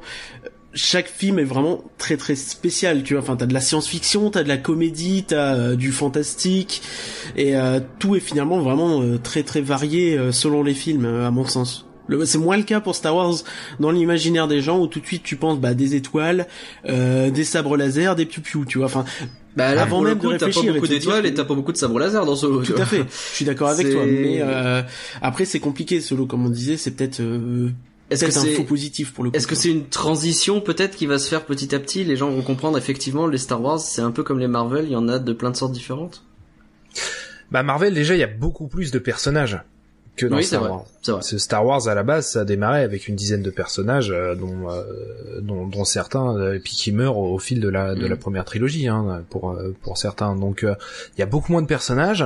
Euh, Il y a un univers étendu colossal avec euh, ces 300 romans euh, sortis aux États-Unis, euh, 400 comics. Ouais. Il y a énormément de contenu qu'on veut pas traiter puisque bah tout ça ça a été euh, déclassé donc euh, c'est quelque chose qui, qui qui ne veut pas être traité on veut repartir sur autre chose donc il faut réinventer des nouveaux personnages que personne ne connaît et puis Star Wars euh, Star Wars c'est quatre films en trois ans et demi Ouais. Marvel a pas démarré avec un rythme aussi effréné Marvel a démarré tranquillement avec le premier Iron Man etc et puis a présenté des choses qui n'avaient rien à voir Hmm. entre elles Et je pense que c'est ça une bonne partie de la différence, c'est que Star Wars jusqu'à Rogue One et Solo, c'était très euh, scénario drivé, tu vois. Enfin, tu suivais, Mm. c'était une suite. Un épisode suit un autre, alors que Marvel du départ ça a été l'inverse, c'était ok donc là c'est Hulk, là c'est Iron Man, là c'est Thor, là c'est Captain America et ensuite ils se rejoignent, tu vois. Et les suites finalement dans Marvel sont presque annexes en soi, où la plupart des films tu peux les regarder sans avoir vu le reste quoi. Ouais, on Euh, peut Black piocher Panther, euh, euh, tu comme vois, on veut. Tout à fait. Même si dans l'idéal c'est mieux de tout voir, euh, effectivement. Ah bah, euh, Ouais, mais ça fait 19 films à se taper, il faut prendre un petit peu d'élan. hein. c'est Mais, c'est clair. C'est clair. Mais après, je trouve qu'avec Solo, il y avait quand même euh, une idée. euh, moi, je pense que si euh, Lucasfilm devait s'inspirer de Marvel, il y aurait cette idée d'offrir des traitements différents à chacun de ses films. Et je trouve qu'avec Solo, il y a cette idée, bon, avec euh, un gros constat d'échec euh, en termes de, production et de réalisation du film, qu'on fait que voilà, ça a donné le résultat qu'on connaît, dans lequel il y a plein de choses bien. Mais je pense qu'il y a cette idée de, voilà, on fait un film de gangster qui se passe, euh, qui, voilà, qui se passe en catimini, qui n'engage le destin d'aucune planète. C'est juste les frasques d'un petit contrebandier dans sa petite histoire qui n'a d'impact sur rien. Hmm. Et euh, ça c'est c'est un traitement. Et l'univers étendu de Star Wars, particulièrement dans les romans, il est intéressant pour ça. C'est-à-dire qu'en fonction des romans que vous prenez, enfin il y, a- il y a peu, à part des grandes sagas euh, de sur, sur, sur plusieurs tomes, mais sinon la plupart des romans euh, de l'univers étendu, voilà, c'est des personnages, il leur arrive des trucs, et puis ça n'a aucun impact sur le sort de la galaxie ou quoi que ce soit. hein. C'est c'est des petites frasques comme ça, et il y a des genres littéraires assez différents. Et ça pourrait être intéressant d'orienter les spin-offs de Star Wars comme ça. Ouais, donc c'est peut-être un, un premier pas vers ça, et, et effectivement, c'est ce que j'appelais un peu de, de mes voeux, le, plus, voir plus d'histoire quotidienne finalement dans Star Wars, parce que toujours Ouais. voir euh, le- l'empire contre les rebelles, alors quelle que soit la façon dont tu appelles empire ou rebelle en fonction du moment, avec euh, des guerres politiques et des guerres galactiques et des trucs comme ça. Mais euh, c'est quoi le peuple de Star Wars? Comment il vit? Et ça, on- effectivement, quand tu vois un petit peu Corellia, tu vois un petit peu comment ça se présente. On est encore sur sur des héros finalement. On est encore sur Han Solo et tout, mais peut-être qu'on peut aller un peu plus en profondeur. Et ça, c'est effectivement intéressant. Et par rien, j'ai envie de te demander, alors. Qu'est-ce que nous réserve Star Wars pour la suite? Si tu peux nous faire le point, parce que alors entre les annonces à droite à gauche, les démentis, le nombre de trucs, on est un peu paumé. Ok, donc j'y vais un peu euh, par ordre chronologique. On commence dès cet automne avec la série animée Star Wars Resistance, qui se déroule donc avant le réveil de la Force et dans laquelle euh, qui est dirigée par euh, Dave Filoni, qui a déjà fait Rebels, Ouais. et dans laquelle on suivra Kazuda Xiono, donc un jeune pilote, et dans laquelle on verra notamment euh, BB-8, les débuts de Poe Dameron et Capitaine Phasma, enfin, si j'ose dire. C'est vrai. Donc, euh, C'est intéressant Ouais, ça, parce que euh, finalement c'est presque chaque trilogie a sa série animée maintenant d'une certaine façon. Ouais, ouais, ouais. Ouais, on peut dire ça un petit peu effectivement. Euh, on, a- euh, on note qu'ils aiment bien exploiter un petit peu les avant et les entre trilogies, hein, mais euh, Oui c'est vrai. Essayer de remplir avec les séries, bah pourquoi pas. euh, 18 décembre 2019, donc là c'est Star Wars 9. Bien hein, sûr. euh, Celui-là on donc on le rappelle, réalisé par euh, J.J. Abrams après euh, le départ de Colin Trevorrow, donc Monsieur Jurassic World, suite à des différents créatifs. Encore une fois, dis donc. Ouais. Euh, en 2019 toujours, sans doute un peu avant, donc on aura la série de John Favreau sur le Netflix de Disney, donc le fameux. Ouais. Euh, pareil, donc ça se déroule entre le retour du Jedi et la postlogie a priori. D'accord. Ouais, euh, c'est euh, deux, trois ans après le retour du Jedi, je crois, un truc comme ça. Alors j'ai pas les détails, mais effectivement je crois que c'est quelque chose du style, euh, ouais, c'est ça. Et ça, c'est une série live. Tout c'est à une fait. série oui. live, ouais. Et ça, c'est une grande première dans l'histoire de Star Wars. Et ça fait super longtemps que George Lucas veut en faire une a priori. Et ça fait, voilà, le- c'est le serpent de mer qui a 15 ans. Ouais. ouais. Ouais. Et pour le coup, mettre un nom comme John Favreau dessus, c'est pas anodin quoi. Enfin, ces derniers temps, John Favreau, c'est quand même euh, Mister Iron Man, Mister Livre de la Jungle qui a cartonné aussi, Mm. euh, le Roi Lion l'année prochaine aussi. Tu vois, enfin, c'est pas des petits projets chez Disney, c'est toujours des énormes trucs. Donc le mettre sur la série Star Wars, c'est vraiment donner un grand coup sur la table. Mm. Et euh, je pense que ça va être le prochain gros projet à suivre de près. Et d'autant qu'ils veulent lancer leur Netflix quoi, donc euh, il va falloir mettre le paquet. Ouais, c'est ça, c'est vraiment le, le gros blockbuster du machin euh, pour lancer la, la chose. Donc euh, ensuite, donc là on part vraiment dans les projets qui ont été annoncés, donc confirmés. Euh, donc il y a la fameuse trilogie de Ryan Johnson, donc euh, le réalisateur du dernier Jedi pour ceux qui n'ont pas suivi. Euh, donc il réalisera et il écrira le premier épisode, mais il euh, chapeaute un peu toute la trilogie qui se passera dans un coin de la galaxie jamais explorée par la mythologie Star Wars et avec des nouveaux personnages. Ouais, ça c'est neuf, c'est euh, la trilogie qui ne concerne pas les Skywalker, c'est un peu tout ce qu'on sait. Euh, on sait Ouais. que a priori ce sera pas l'ancienne République, il y en a beaucoup qui espéraient mais ça sera pas là. on va non, mais pas il l'a démenti. Hein. Ouais, c'est. euh, Mais il est pas. De toute façon, il est pas très. euh, il avait lu euh, aucun, euh, aucune œuvre de l'univers étendu avant d'écrire Star Wars 8, etc. Il l'avait dit. euh, ça, ça l'intéresse pas en fait. Il veut vraiment partir sur quelque chose de nouveau à chaque fois. Je Ouais. pense que de base, en fait, si- enfin à mon avis, le, le plus gros, euh, le plus gros indice qu'on a sur cette trilogie, c'est un petit peu la scène à la fin de Star Wars 8 avec ce gamin et ce qui balait un petit peu et qui, euh, avec la force. Mm. C'est- un petit peu le l'esprit Ryan Johnson, à mon avis, qu'on va retrouver dans cette trilogie, euh, du moins pour euh, l'esprit global. C'est beaucoup ce qu'on euh, on a ressenti, oui. Ça donne un côté cliffhanger, ce truc, on sait pas trop, on va voir. Mais euh, c'est intéressant. Moi, j'avoue que cette trilogie me hype pas mal dans le sens où Ryan Johnson, j'ai beaucoup aimé ce qu'il a fait sur The Last Jedi. Alors tout le monde n'est pas d'accord, mais euh, chacun son avis finalement. Euh, on pourrait en débattre pendant des heures. Et pour le coup, je pense qu'en termes de réalisation, d'image, tout ça, il y a rien à dire. À mon avis, c'est le plus beau film et je pense que tout le monde est d'accord là-dessus.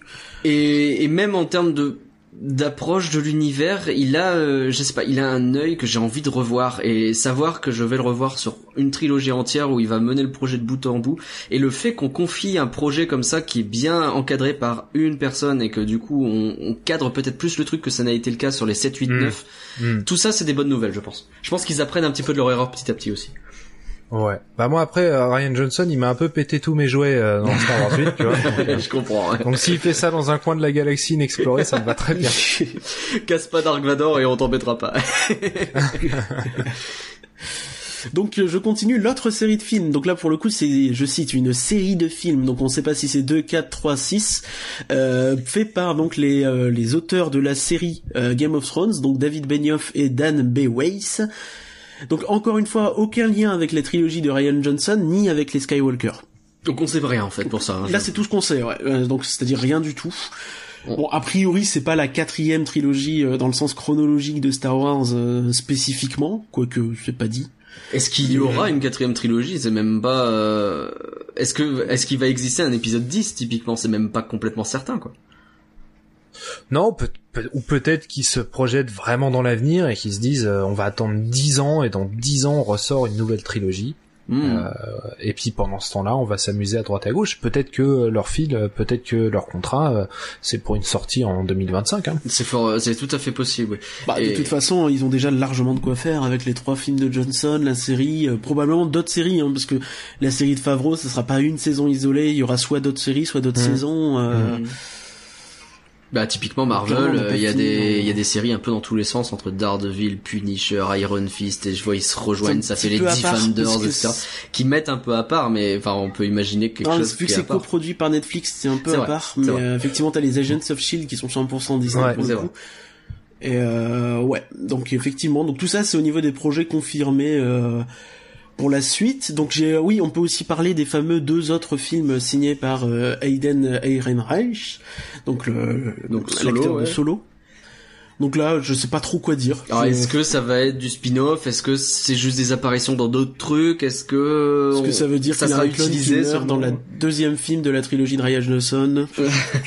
Peut-être, je ne sais pas. Han Solo qui se paume dans une partie inexplorée de la galaxie et qui tombe au milieu de tout ça. Il se retrouve en bromance avec l'amiral Strawn, on comprend pas, c'est bizarre. on peut tout imaginer, soyons fous. Non, faites pas ça. Et, et ouais, donc il y a ça effectivement. Et euh, j'imagine qu'il y a aussi les fameux spin-offs justement qui, bah, là c'est un peu la foire à euh, quel sera le prochain spin-off en ce moment. Quoi. C'est la foire à la saucisse et si je vous donne mon avis avant de dire les spin-offs, moi j'ai l'impression que les spin-offs c'était un petit peu l'idée qu'a eu Disney à la base en lançant euh, la, la postlogie, donc ce qu'on appelle les, les films 7, 8 et 9. Et donc les spin-offs c'était un peu de, de faire ça et à mon avis, vu les retours, ils se sont dit on va faire ça autrement et ils sont partis sur les euh, les séries donc de Ryan Johnson, de Favreau et euh, des mecs de Game of Thrones. Mais c'est mon avis hein, pour le coup. Donc les spin-offs, donc évoqués, euh, semi-rumeurs, semi-confirmés, on a Boba Fett et Kenobi qui sont les, les deux euh, Hmm. les deux qui reviennent éternellement. Mhm. Donc euh, Kenobi ce serait sur le fameux roman éponyme euh, Kenobi sur euh, les déboires de, de Obi-Wan sur Tatooine. Ouais, et qui est estampillé pourtant euh, Star Wars Legend, c'est-à-dire qui, qui n'est pas dans le canon euh, littéraire de, de Star Wars, il fait Mm. partie de l'ancien univers étendu. Donc, Donc euh, il le s'il remettrait. l'adaptait à 100%, ce serait là pour le coup, ce serait surprenant. Ouais. Mm. Après, ils peuvent s'en inspirer et euh, juste refaire un peu à Oui, c'est souvent ce qu'ils euh, font. Hein. Ils piochent à droite et à gauche euh, plein d'éléments et puis ils Ah, font bah. le truc à leur sauce. Mais et c'est surprenant parce que autant Solo euh, est un projet qui dès qu'il a été annoncé dès le départ a fait peur à plein de fans. euh, autant euh, je connais pas un seul fan euh, qui n'ait pas absolument envie de voir un spin-off sur Boba Fett. Ouais, Je pense qu'il y a, il y, a, il y a le côté euh, Harrison Ford tout bêtement. Où t'as peur oui, de voir voilà, c'est Solo ça. C'est que c'est un personnage trop culte pour être euh, pour être retravaillé comme ça euh, dans un dans un autre film. Mais pour Boba Fett, il y a, il y a une véritable il y a une véritable euh, demande de la part de de la part des fans de voir euh, de voir quelque chose autour des chasseurs de primes, des Mandaloriens, Mmh, ouais. etc. qui ont été déjà énormément développés dans les séries animées Star Wars et, Mm. et sur lesquels il y a vraiment matière à faire des choses euh, tonitruantes et en plus très différentes de des, des Star Wars un peu plus classiques quoi. Et même Moi, dans je les dis pas jeux non vidéo. une trilogie avec, euh, pour les une trilogie Ouais. sur les Mandaloriens, je dis pas non, mais je pense pas que ce Ouais, c'est clair. Et Boba Fett, l'intérêt aussi, c'est que bah tu vois jamais sa tête véritablement, sauf qu'il est, euh, enfin tu vois euh, Django, donc c'est lui finalement, mais enfin tu peux le cacher derrière un masque quasi la plupart du temps, ça pose pas de problème.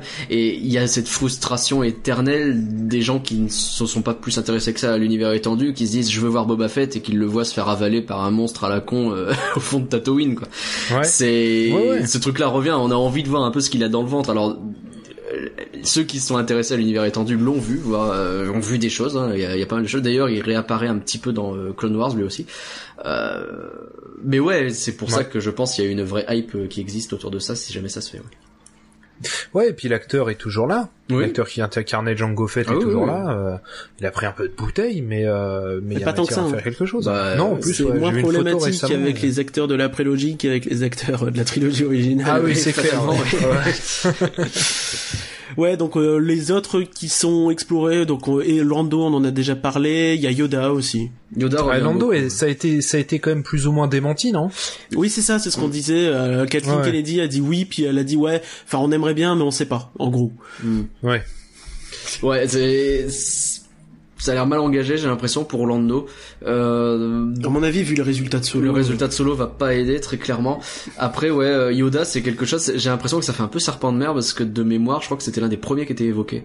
Et bah, comme Kenobi, euh, finalement. Ouais, mais Yoda même plus souvent, j'ai l'impression que c'était vraiment le truc qui revenait beaucoup. Alors peut-être que je dis des bêtises et que c'est ma mémoire qui va pas. hein. Mais et là pour le coup, j'ai l'impression que ça reste toujours la rumeur quoi. Jamais plus que ça. Bah, Ouais, après, je euh, on peut toujours se poser la question du est-ce que c'est évident de faire tout un film sur un personnage euh, entre guillemets animé euh, tout le long? Je sais pas. Bah d'autant que t'arrives pas à déterminer si cette fois-ci il sera animé ou en marionnette, puisque finalement ils arrêtent pas de changer, on sait pas. bon, euh, il y a pas d'autres projets? Si, il y avait euh, d'autres projets Non. que tu voulais évoquer, je crois, mais au-delà du cinéma et des séries. Ouais, pour revenir juste vite fait sur les spin-offs, donc euh, juste Ouais. Kennedy, elle a dit que les spin-offs c'était justement pour elle un terrain d'explora- d'expérimentation. Euh, de voir ce qu'ils pouvaient un peu faire au niveau de, de Star Wars. J'aimerais bien moi revenais un aussi petit peu pouvoir. sur cette euh, idée de, à mon avis là ils ont expérimenté sur leurs deux spin-offs, sur euh, ils ont dû réfléchir un bon moment. Ça fait quelques années maintenant. Donc à mon avis, hein, enfin c'est c'est vraiment Donc, mon avis, c'est on on aura hein. peut-être un dernier spin-off. Et après ils partiront sur des trilogies et des des choses plus plus peut-être plus euh, finalement euh, libérées euh, de des livres. des anciennes trilogies quoi. Et on rappelle donc 250 millions pour Solo a priori pour le produire. Donc en termes d'expérimentation, les mecs ils hésitent pas quoi. J'aimerais bien pouvoir expérimenter des trucs comme ça. Donnez, hein, j'expérimente si vous voulez, y a pas de problème. Euh, ok. Et donc comme je disais, il y a d'autres trucs éventuellement euh, qui sont en projet pour Star Wars? Effectivement, donc on revient sur 2019 qui sera décidément l'année Star Wars hein, avec déjà la série et le neuvième film. Euh, donc Galaxy's Edge, donc le- les fameux lands de Star Wars avec euh, au moins deux attractions. Enfin, je sais pas, il y a une news ce week-end qui laisse supposer qu'il y en aura peut-être une troisième, mais au moins deux attractions. Été 2019 et fin automne 2019, euh, respectivement en Californie et en Floride. Donc euh, là pour le coup on se part sur la planète Batuu euh, dans un astroport dont je n'ai pas retenu le nom parce que euh, Nightcrow, Scar- Scarecrow, un truc comme ça. Enfin, ah, bref, un avant-poste un peu paumé euh, avec plein de contrebande et tout ce qu'on aime bien dans Star Wars hein, globalement. Et euh, l'idée c'est un petit peu d'avoir une histoire parallèle au film qui rentre pas vraiment en directement dans les films pour que tu aies ta propre histoire euh, dans les parcs donc.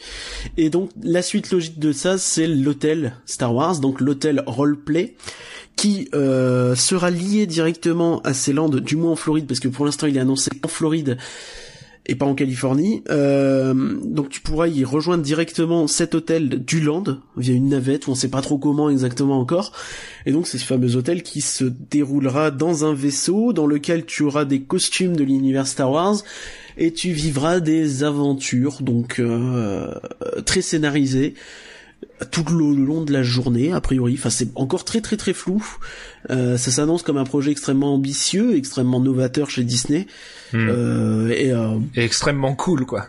Ouais, c'est ça. à mon L'idée, avis c'est, extrêmement euh, couteux pour les fans C'est aussi oui. Mais l'idée ouais, c'est tu rentres dans ton truc et en fait à partir du moment où tu rentres dans l'hôtel, bah t'es dans l'espace, t'es dans un vaisseau et tu et, Et tu casses du trooper. Et ouais, c'est ça, et c'est du roleplay tout le long, c'est-à-dire que tu vis Star tu aurais Wars des personnages avec qui pendant jouer, plein de jours, tout quoi. ça c'est assez euh, S'ils font ce qu'ils veulent faire, s'ils font ce qu'ils annoncent, euh, ouah, c'est le, le passage indispensable sur lequel il va falloir craquer le PEL. j'ai- j'ai pas- J'en ai bien peur, mais ouais, ça a l'air d'être euh, et surtout vraiment des. Mais aux États-Unis, c'est- deux ans à l'avance hein, parce que ça va être n'importe Aux États-Unis, c'est quelque chose de possible parce que les le public américain, euh, quand il cherche à se divertir, il est vraiment à fond et il jouerait le jeu à fond. En France, Ouais. je sais pas ce que ça pourrait donner, mais aux États-Unis, c'est quelque chose de possible. Je pense que les gens, ils, oh, ils courraient quoi.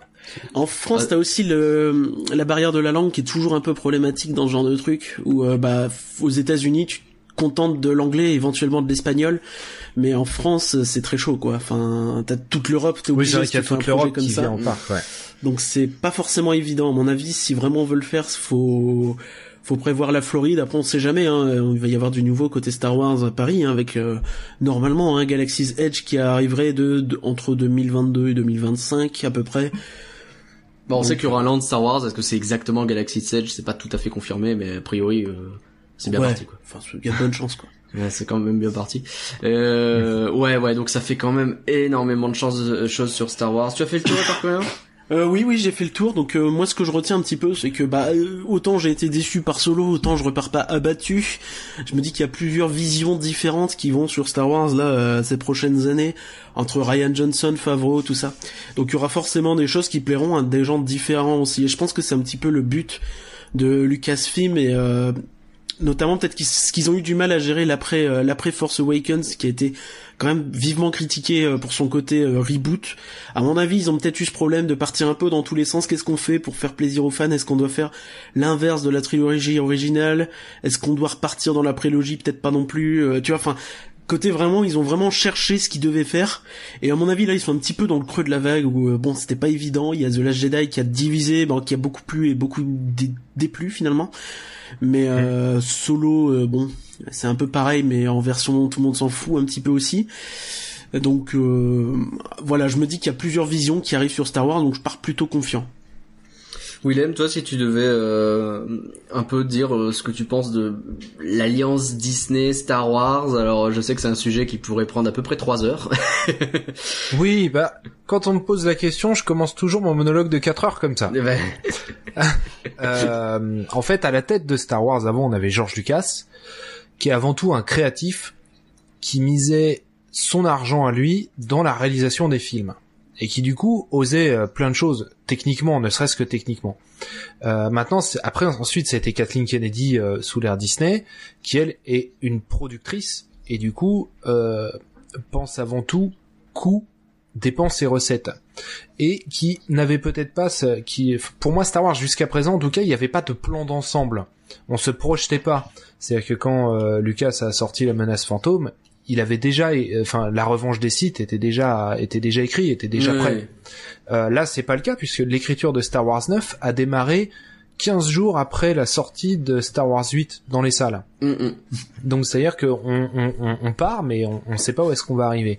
Et je- j'espère, je pense que euh, la sortie de Star Wars 8 euh, et sans doute là euh, le, le box-office de Solo euh, va inciter euh, les têtes pensantes de Lucasfilm de se dire prenons un peu pourquoi Marvel fonctionne du tonnerre, pourquoi on vient d'essuyer un échec avec Star Wars là qui, qui est incomparable avec euh, le, le film Marvel qui a le moins bien marché, peut-être parce que Marvel a un plan d'ensemble, un planning, euh, empile différents éléments avec ces différents films qui peuvent se regarder indépendamment, mais qui finalement alimentent quelque chose ensemble. Et peut-être qu'il faut qu'on prenne un peu de hauteur et qu'on prenne un peu de, ouais, de la hauteur et une vue d'ensemble sur ce que doit donner Star Wars, euh, comment les films peuvent euh, peuvent s'assembler, se différencier, etc. Et si c'est le cas, euh, bah c'est plutôt une bonne nouvelle. C'est c'est dommage qu'il ait fallu un, un, film comme ça qui qui est loin d'être que moi j'ai que moi j'ai apprécié mais mais qui qui changera jamais qui changera pas l'histoire du cinéma quoi. Mais donc c'est dommage qu'il y ait ça. Mais euh, mais si ça leur permet de prendre conscience de ça et de se dire il faut qu'on se projette en termes d'univers en termes d'histoire en termes de récit bah à ce moment-là ça peut donner que du bon euh, pour les films à venir quoi. ok Effectivement, puis moi j'ai vraiment ce sentiment ouais que du coup comme ils ont mis 250 millions dans Solo, qui vont pas ramasser autant que sur les autres films, même moins que Rogue One, euh, à mon avis, ça va les faire réfléchir. Hein. Enfin, c'est le meilleur moyen de faire réfléchir Disney, c'est de taper au portefeuille. Hein. Hmm. Hmm. Alors après, c'est pas désastreux non plus le box-office de Solo. Hein. Ah non non non, non, ça change de catégorie par rapport à ce qu'on peut attendre d'un Star Wars. Quoi, il faut s'attendre. à... on n'est plus dans le monster blockbuster. Ça c'est certain, ouais. ouais. C'est ça. C'était déjà un petit peu le cas avec Rogue One qui avait pas fait euh, des ah, scores. Il était pas loin du euh, milliard quand même, hein, Rogue One. Il avait fait des scores euh, très très honorables, mais par rapport justement euh, l'épisode 7 qui est sorti un peu avant, le, le trou était quand même assez euh, conséquent. Bah, du parce que c'était un spin-off effectivement euh, là enfin tu vas perdre sans doute 30 40% vis-à-vis de Rogue One sur Solo ça va faire mal quoi tu vois pour des films à la même ampleur quoi. Ouais. Après Star Wars 7, même s'il avait été euh, bon, il a tous les défauts qu'on peut lui reprocher, mais même s'il avait été, même si ça avait été un gros navet, euh, il aurait quand même fait un box-office du tonnerre. Bien de toute façon, parce que c'est le retour de Star Wars, c'est une hype absolue. Mmh. Et ah, j'ai un petit peu envie de revenir comme ça sur Star Wars 7, parce qu'on a nous on a la tendance vraiment à revenir comme ça, à dire euh, ouais c'est un film un peu qui a des défauts tout ça et c'est vrai hein, bien sûr qu'il a ses défauts et notamment au niveau enfin les ressemblances avec le 4 sont quand même euh, limite limite parfois et euh, mais on a c'est un film qui vraiment accroche une nouvelle génération de fans aussi quoi t'as beaucoup de gens aujourd'hui qui vont bah, tout bêtement s'en foutre de Solo, de euh, Rogue One, tout ça, qui veulent juste la suite de Star Wars 7-8, qui veulent des nouveaux films Star Wars qui leur parlent à eux quoi. Enfin et c'est vraiment une nouvelle génération qui nous bah ça nous paraît très étrange mais c'est comme ceux qui adorent euh, la prélogie tu vois. C'est pas nous a priori parle pas pour nous trois. j'ai bien aimé moi la prélogie. Bon bah c'est ah, pas moi alors. Il y en a qui existent. moi j'aime bien l'épisode 3. Quoi que tu en dises. Et moi j'aime bien la menace fantôme. Hein. J'ai fait tout ah, un épisode sur la menace fantôme. C'est réhabiliter la menace fantôme. Là aussi on pourrait passer une bonne heure je pense à discuter. Ah, tranquillement ouais. Ah ça serait très sympa. Mais mais oui oui effectivement. Euh, mais il y a plein de bonnes choses dans la prélogie euh, que je ne redis pas. Et Parker a un petit peu plus de mal. Non, non, mais de toute façon, c'est du cinéma. Euh, enfin, ça mettra jamais personne d'accord. Bien sûr, et c'est ça qui est intéressant, c'est la discussion. On va mettre un terme du coup euh, à ce podcast qui aura duré, et qui aura duré ma foi fort longtemps, et ça a été fort intéressant. Euh, merci à tous d'avoir suivi rien que d'y penser. On espère vous avoir fait rêver un peu, même si parfois avec Solo, on a eu du mal à rêver. En tout cas, le box office pour l'instant, il rêve pas beaucoup. Peut-être que ça se reprendra, on verra. Euh, vous pouvez nous retrouver sur rienquedipenser.com, sur le Twitter at rienquedipenser. Le podcast est disponible sur toutes les bonnes plateformes de podcast, iTunes, Stitcher, etc., etc. Vous faites tout pareil avec Hyperdrive, euh, parce que c'est un super podcast sur Star Wars qu'il faut pas rater. Euh, donc euh, voilà, podcast addict, Stitcher, iTunes, j'imagine. Euh, et sur, euh, il y a un site aussi, je crois? Ouais, bah, hyperdrive.fr. Ouais, tout simplement. C'est facile. Et Twitter est également at Hyperdrive. N'hésitez pas. Et pour les deux podcasts, n'hésitez pas à vous abonner, à commenter, à mettre plein d'étoiles. Comme ça, en plus, on se fait la garde des étoiles entre nous. C'est génial. merci encore, Willem, d'avoir embarqué dans le faucon avec nous. Merci, Willem. merci à vous. Merci beaucoup de m'avoir invité. C'était super cool. Rien que d'y penser est un podcast IGN France. Le prochain épisode c'est dans une semaine à peine. Quand je pense qu'on faisait une mensuelle et que là on est en train de faire des hebdomadaires, c'est n'importe quoi. Je suis claqué. Avec euh, vous retrouvez l'actu comme tous les débuts de mois et on parlera également de la soirée d'inauguration des Fan Days qui est dans quelques jours à peine. On se prépare. Merci par Suivez-nous sur Twitter aussi hein, pour tout ça les Fan Days. Euh, on vous fera suivre ça en direct. Merci tout le monde. Merci, merci, merci William. Willem. Et merci. Au revoir tout le monde. Salut. Au revoir. Au revoir.